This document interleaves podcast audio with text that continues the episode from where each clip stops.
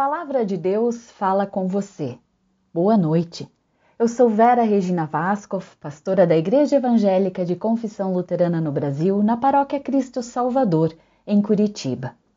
Na segunda carta aos Tessalonicenses, o capítulo 3, o versículo 5, Paulo escreve assim: Que o Senhor os faça compreender melhor o amor de Deus por vocês e a firmeza que ele, Cristo, dá.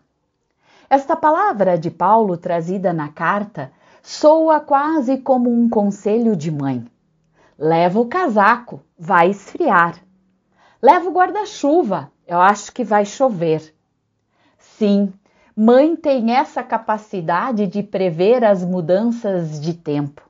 Mas junto disso, tem um grande gesto de amor e cuidado quando Paulo intercede para que as pessoas compreendam o amor que Deus tem por elas, junto também tem um gesto de cuidado e de amor.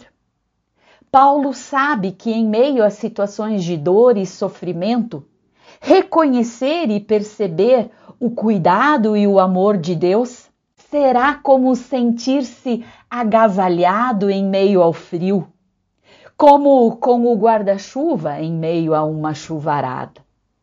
Reconhecer e perceber o amor e o cuidado de Deus não nos livra dos perigos nem das tempestades, mas nos dá as ferramentas necessárias para atravessá-las com segurança e com cuidado. Aquiete-se, aquiete-se e ouça a voz de Deus que lhe orienta e guia. Aquiete-se e perceba todo o amor e cuidado que ele lhe dispensou ao longo desta semana, deste dia.